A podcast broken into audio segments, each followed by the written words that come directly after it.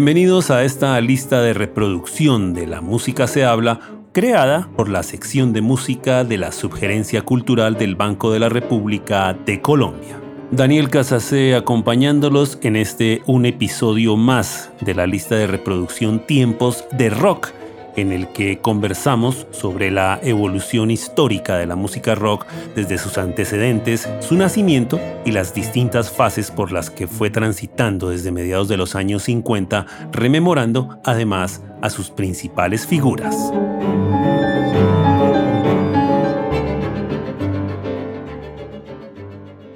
Desde siempre el baile ha sido una expresión inherente al ser humano en esa asociación histórica que ha hecho con la música. Por ejemplo, es indudable que un estilo como el swing en los años 40 fue un formato musical casi que exclusivamente destinado para que la gente bailara en los famosos salones. La aparición misma del rock and roll, por ejemplo, permitió que a nivel de baile este no tuviera fronteras raciales, algo que en esa época, en los años 50, era en verdad impensable.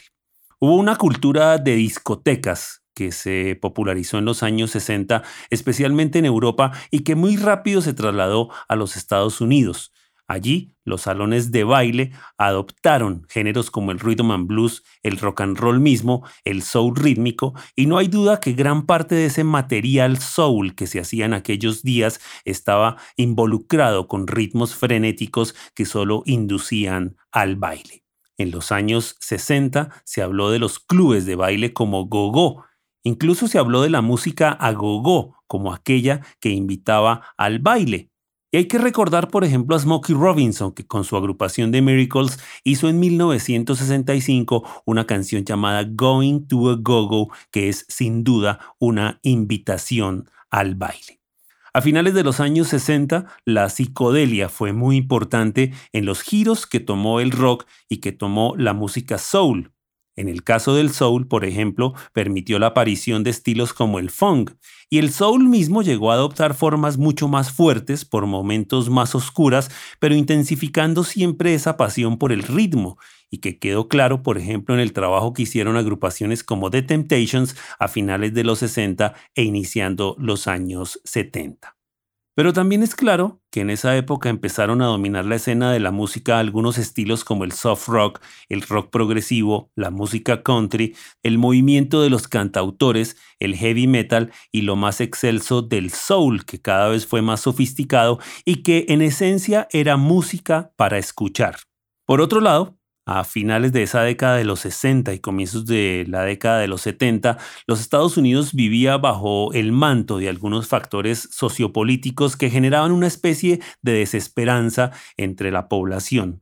Y en eso estaba, por ejemplo, la muerte de los líderes políticos como Martin Luther King o el presidente John F. Kennedy, la guerra de Vietnam y el absurdo aporte que hizo Norteamérica con muchos soldados que murieron en ese conflicto, los disturbios raciales que surgieron como consecuencia de esos movimientos por los derechos civiles e incluso vale mencionar el famoso escándalo de Watergate que implicó la renuncia del presidente Richard Nixon. Esos factores musicales y factores sociopolíticos, tal vez sin querer, hicieron que el baile, a su manera, apareciera de nuevo y ahora como una especie de exorcismo a toda esa problemática. Y los ritmos musicales que llegaron a acompañarlo fueron bautizados como música disco. Nueva York fue el epicentro para que se diera el nacimiento de esta música disco, una subcultura irreverente, superficial, liberadora, innovadora, pero que igualmente estaba llena de sensualidad. Ese movimiento nació allí, en Nueva York, gracias a una serie de fiestas privadas que organizó el disjockey David Mancuso en un club clandestino conocido como The Loft. Allí empezó a llegar gran parte de la comunidad hoy conocida como LGTBIQ, que por esos días era rechazada en otros clubes y sitios convencionales. Y una informalidad que fue muy propia de este sitio The Loft pronto se expandió a otros clubes, no solo de Nueva York, sino de ciudades como Filadelfia, que terminaron convertidos en centros de reunión en los que no había brechas raciales, sexuales o económicas y que estaban enmarcados por un ámbito glamoroso, muy psicodélico de luces, colores, drogas alucinógenas, vestimentas estrafalarias y en los que en verdad solo importaba la música y el baile y el baile allí, por demás, solía practicarse mayormente de manera individual. La música disco resultó entonces de una conjunción de estilos, mucho del ritmo que había establecido el funk, los ambientes de la música latina, el soul y el pop. Y la característica de sus canciones era que hacían énfasis en el beat por encima de cualquier otra cosa e incluso del intérprete o de la canción misma basados en un patrón rítmico marcado por la batería, en especial por el redoblante que contrasta con otro patrón que marcaba el hi-hat abierto y que interactúa con las líneas sincopadas muy fuertes del bajo que lograban usualmente un sonido exuberante, gracias a que se adicionaban secciones de cuerdas y vientos muy sofisticadas, pianos eléctricos y guitarras eléctricas. Algunos expertos llegaron a asegurar que uno de los factores de la fuerte penetración que tuvo la música disco fue que el beat de esas canciones emulaban inconscientemente los latidos del corazón, lo que generaba una especie de armonización con quien estaba escuchando esta clase de música.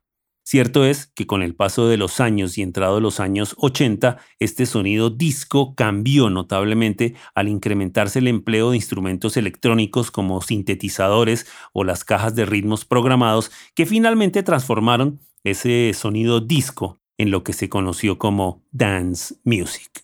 Los grandes sellos discográficos como Atlantic Records, Columbia Records o Motown, entre otros, pronto se dedicaron a grabar artistas de música disco. Pero igualmente aparecieron empresas discográficas dedicadas casi que exclusivamente a la grabación, promoción y distribución de artistas dentro de este estilo. En Filadelfia, por ejemplo, los compositores y productores Kenneth Gamble y Leon Huff crearon el sello Philadelphia International Records, en el que desarrollaron una fórmula muy interesante y fabulosa que conjugaba mucho del ritmo con un excelso acompañamiento orquestal y que tuvo artistas muy finos en su interpretación vocal que llegó a conocerse como el sonido de Filadelfia. Otros sellos que aparecieron dentro de esa línea exclusivamente discotequera fueron Casablanca Records, Sal Soul Records, Prelude Records, TK Records y Western Records, entre otros.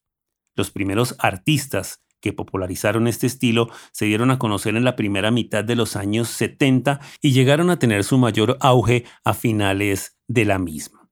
Isaac Hayes, con su famoso Team from Shaft en 1971 o Curtis Mayfield con Superfly en 1972 ya marcaban esa orientación musical, pero los primeros créditos a canciones conocidas como música disco se le atribuyen a Soul Makusa, del saxofonista y vocalista camerunés Manu Dibango, un tema que se grabó en Francia en 1972 y que llegó a los Estados Unidos como un disco importado y que muy pronto irrumpió en las listas de éxitos, con lo que en 1973 abrió del todo las puertas a la era de la música disco. Estuvo Rock the Boat de la agrupación de Hughes Corporation, que en ese mismo 1973 fue una de las primeras canciones en este estilo en llegar a ser número uno en los Estados Unidos y que vendió más de un millón de copias. Un año después, Rock Your Baby de George McCree fue el primer sencillo de música disco en alcanzar el número uno en Inglaterra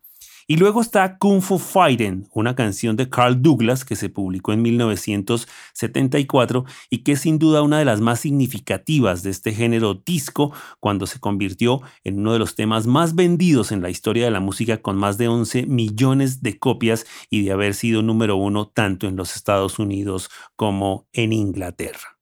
Los álbumes que grababan estos artistas dedicados a la música disco se caracterizaban porque tenían pocas canciones, pero muy extensas. Y además la publicación de temas sencillos dio pie a la aparición de los discos sencillos de 12 pulgadas, que no era otra cosa que versiones extensas de estas canciones en una sola pieza por cada lado y que rápidamente se popularizaron en las discotecas. La historia dice que el primero en generar estas mezclas extendidas fue el disc Tom Moulton. Esta modalidad discográfica permitió a los llamados DJ desarrollar la habilidad para mezclar en vivo una canción con otra, empatando los beats de una y otra y haciendo como si una y otra hicieran parte de una misma obra.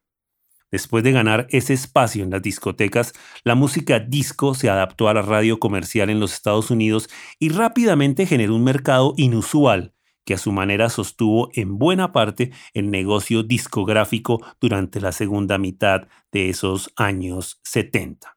Y también hay que anotar que el movimiento se alimentó por el fuerte impacto y popularidad que tuvieron las películas Saturday Night Fever y Thank Friday, cuyas temáticas reflejaban el ambiente de las discotecas de la época.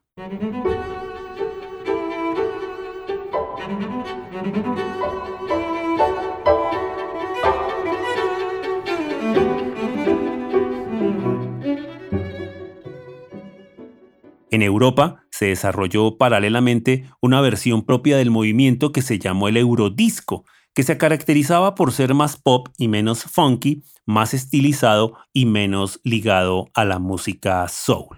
En Francia se destacaron proyectos como Serrone, con sus exóticas grabaciones que estaban plagadas de atmósferas en temas extensos que tenían matices eróticos y que se caracterizaron especialmente en su disco debut, Love in C Minor, en el año 1976. Estuvieron igualmente Claude François y el grupo Love and Kisses, que era liderado por el productor Alec Costandinos. En Suecia estuvo el grupo ABBA, que si bien fue el grupo más exitoso de los años 70 en la música pop, tuvo en su éxito Dancing Queen, una de las canciones más impactantes del sonido disco. Desde Alemania llegó el trío femenino Silver Convention, que conquistó el mercado norteamericano con su elegante tema Fly, Robin Fly, y estuvo Bonnie M, con sus contrastes de voces femeninas y una voz masculina grave y que fue de gran impacto en Europa, no tanto en los Estados Unidos. Italia, a su manera y con un ambiente más latino, tuvo artistas destacados dentro del ámbito discotequero como fueron Rafaela Carrá y el grupo La Bionda. Y es justo desde Alemania, y especialmente en Múnich, donde se desarrolló la figura más contundente de este género, gracias a la cantante norteamericana Donna Summer, que llegó incluso a ser bautizada como la reina de la música disco y que tuvo en el trabajo de los productores musicales Giorgio Moroder y Pete Belot la oportunidad de establecerse todos ellos como uno de los aportes más contundentes en este estilo musical. Primero en 1975 con esa fabulosa canción llamada Love to Love You Baby, un tema extenso que ocupaba toda la cara de su primer álbum y que estaba cargado de ambientes sensuales y que por demás llegó a ser sensación en el mundo entero. Y también hay que destacar su canción I Feel Love, en una sorprendente muestra de fusión de secuencias sintetizadas programadas y que sin duda es la canción pionera de lo que luego se conoció como música electrónica. Estos verdaderos arquitectos del sonido le dieron a Donna Summer una ininterrumpida serie de éxitos a lo largo de la segunda mitad de los años 70 que cerró de manera excepcional con su álbum Bad Girls del año 1979, que con canciones como Hot Stuff y el propio Bad Girls le permitieron a Giorgio Moroder y Pete Belot establecer una interesante alianza de sonidos discotequeros con otros, como es el caso del rock. Mencionemos a algunos artistas de fuerte impacto comercial dentro de la música disco. Inicialmente Gloria Gaynor, quien ya había brillado en 1975 con una versión que hizo del tema de los Jacksons llamado Never Can Say Goodbye, pero que hizo de su número uno I Will Survive en 1979 un absoluto himno que fue adoptado como una expresión de empoderamiento femenino. Estuvo la agrupación The Village People, un grupo creado intencionalmente con una manifestación sexual inherente al mundo de las discotecas que se caracterizaba por sus disfraces y el impactante sonido de sus canciones, como fue el caso de YMCA y el tema In the Navy, un éxito absoluto en 1979. Casey and the Sunshine Band, una agrupación de Miami, adoptó elementos de una expresión caribeña conocida como el Yuncanu y generaron una rica y exitosa colección de canciones muy rítmicas, muy melódicas, con títulos como Get Down Tonight, That's the Way I Like It, Shake, Shake, Shake, Shake Your Booty, I'm Your Boogeyman y Keep It Coming Love. Uno de los grupos más importantes de esa generación de la música disco es Chic, que estuvo liderada por el guitarrista Nile Rogers y el desaparecido bajista Bernard Edwards, quienes generaron una interacción entre sus instrumentos para crear una modalidad conocida como el sonido chic, que generó un impacto inmensurable cuando tuvieron su éxito Le Freak a finales de 1978, considerado como uno de los temas icónicos de la música disco. Más allá de otros éxitos de Chic, como su número uno con Good Times en 1979, es importante referenciar el aporte que este par de músicos hicieron como productores con su sonido registrado para artistas como Sister Sledge, Norma Jean y Diana Ross, entre otros. No se puede dejar de lado la presencia muy fundamental e importante del trío de los hermanos Giff, conocido como los Bee Gees, quienes venían acercándose a los matices del rhythm and blues desde 1975 con su álbum Main Course y quienes plasmaron el sonido disco en pleno con su tema You Should Be Dancing de 1976 y que consolidaron su momento más alto y el más alto de la corriente discotequera con sus temas Staying Alive, Night Fever y More Than a Woman, que fueron el eje central a nivel de música de la película Saturday Night Fever del año 1977, que por demás llegó a convertirse en uno de los álbumes de mayor venta en la historia de la música.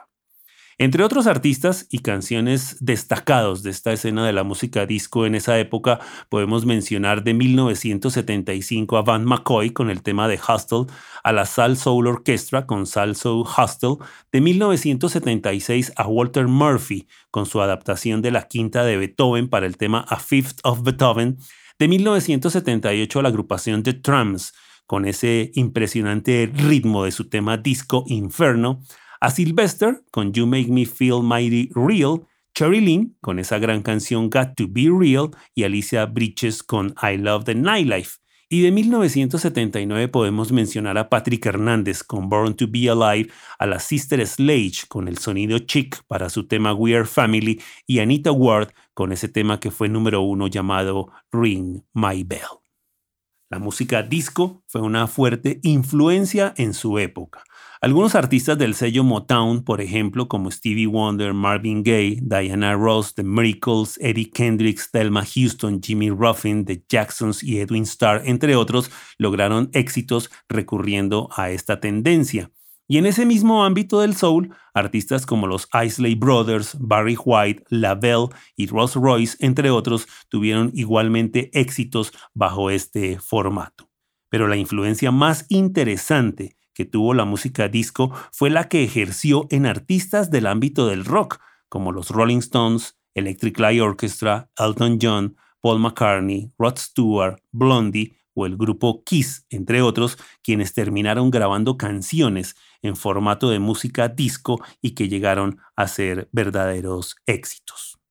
Fuertemente criticada y considerada como una música facilista, repetitiva y de fórmula, muy pronto se crearon movimientos tendientes a desprestigiarla. Fueron muy populares frases como disco sucks, es decir, que el disco aburre, o death to disco, muerte al disco, que empezaron a hacer eco así como la naciente anarquía y la rebeldía del sonido punk que empezaron a minar la importancia comercial y mediática de este estilo musical. También aconteció que artistas como los Bee Gees y Donna Summer sufrieron las consecuencias cuando sus siguientes álbumes ya hacia 1980 o 1981 no tuvieron una buena aceptación comercial y también la aparición de la nueva invasión británica que sostenida en las huestes del New Wave pronto ayudaron a borrar la fuerte presencia de la música disco. Las últimas canciones que tuvieron una fuerte figuración dentro de esta onda musical, llegaron entre 1980 y 1982 con artistas como The SOS Band, Lip Sync, Tina Marie, The Whispers, Change, Yarbrough and Peoples, Frankie Smith, Central Line, Gino Socio, Chuck Jankel y Patrice Rushen, entre otros. De hecho, hay que anotar que el grupo Queen consiguió su éxito más grande en 1980 con su canción Another One Bites the Dust, que llegó a ser un número uno y que era una canción con una base discotequera en la que recurría a una forma musical casi idéntica a la del tema Good Times del grupo Chic.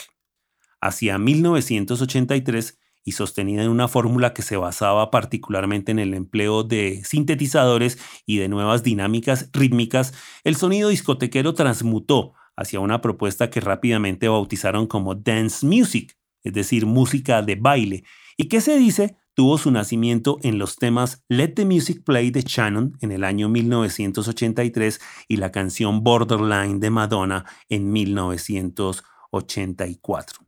La música de baile, este dance music, terminó involucrado dentro de todos los matices de la electrónica y se empezó a hablar de una serie de subgéneros como el synth pop, el dance pop, el house, el acid house, el techno o simplemente la música electro, entre otros. No hay duda que el ser humano seguirá bailando y ha seguido bailando y la música será y es la esencia de su baile pero tal vez nunca se volverá a vivir de una manera tan directa y vivaz como aconteció en esos años 70 cuando las discotecas y los beats fuertes y marcados de las canciones de la música disco develaron un nuevo contexto de liberación social y cultural.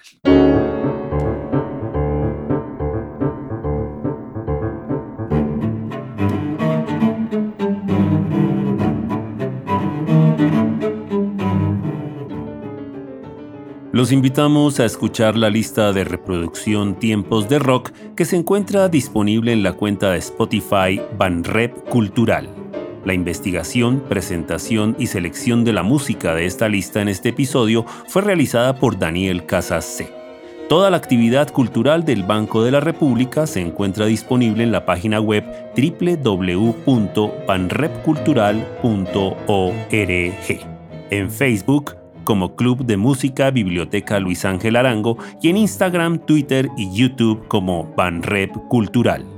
La música de este podcast es parte de Conversaciones, Variaciones para violín, violonchelo y piano, opus 32, del compositor colombiano Juan Antonio Cuellar, interpretada por el ensamble Lincoln Trio.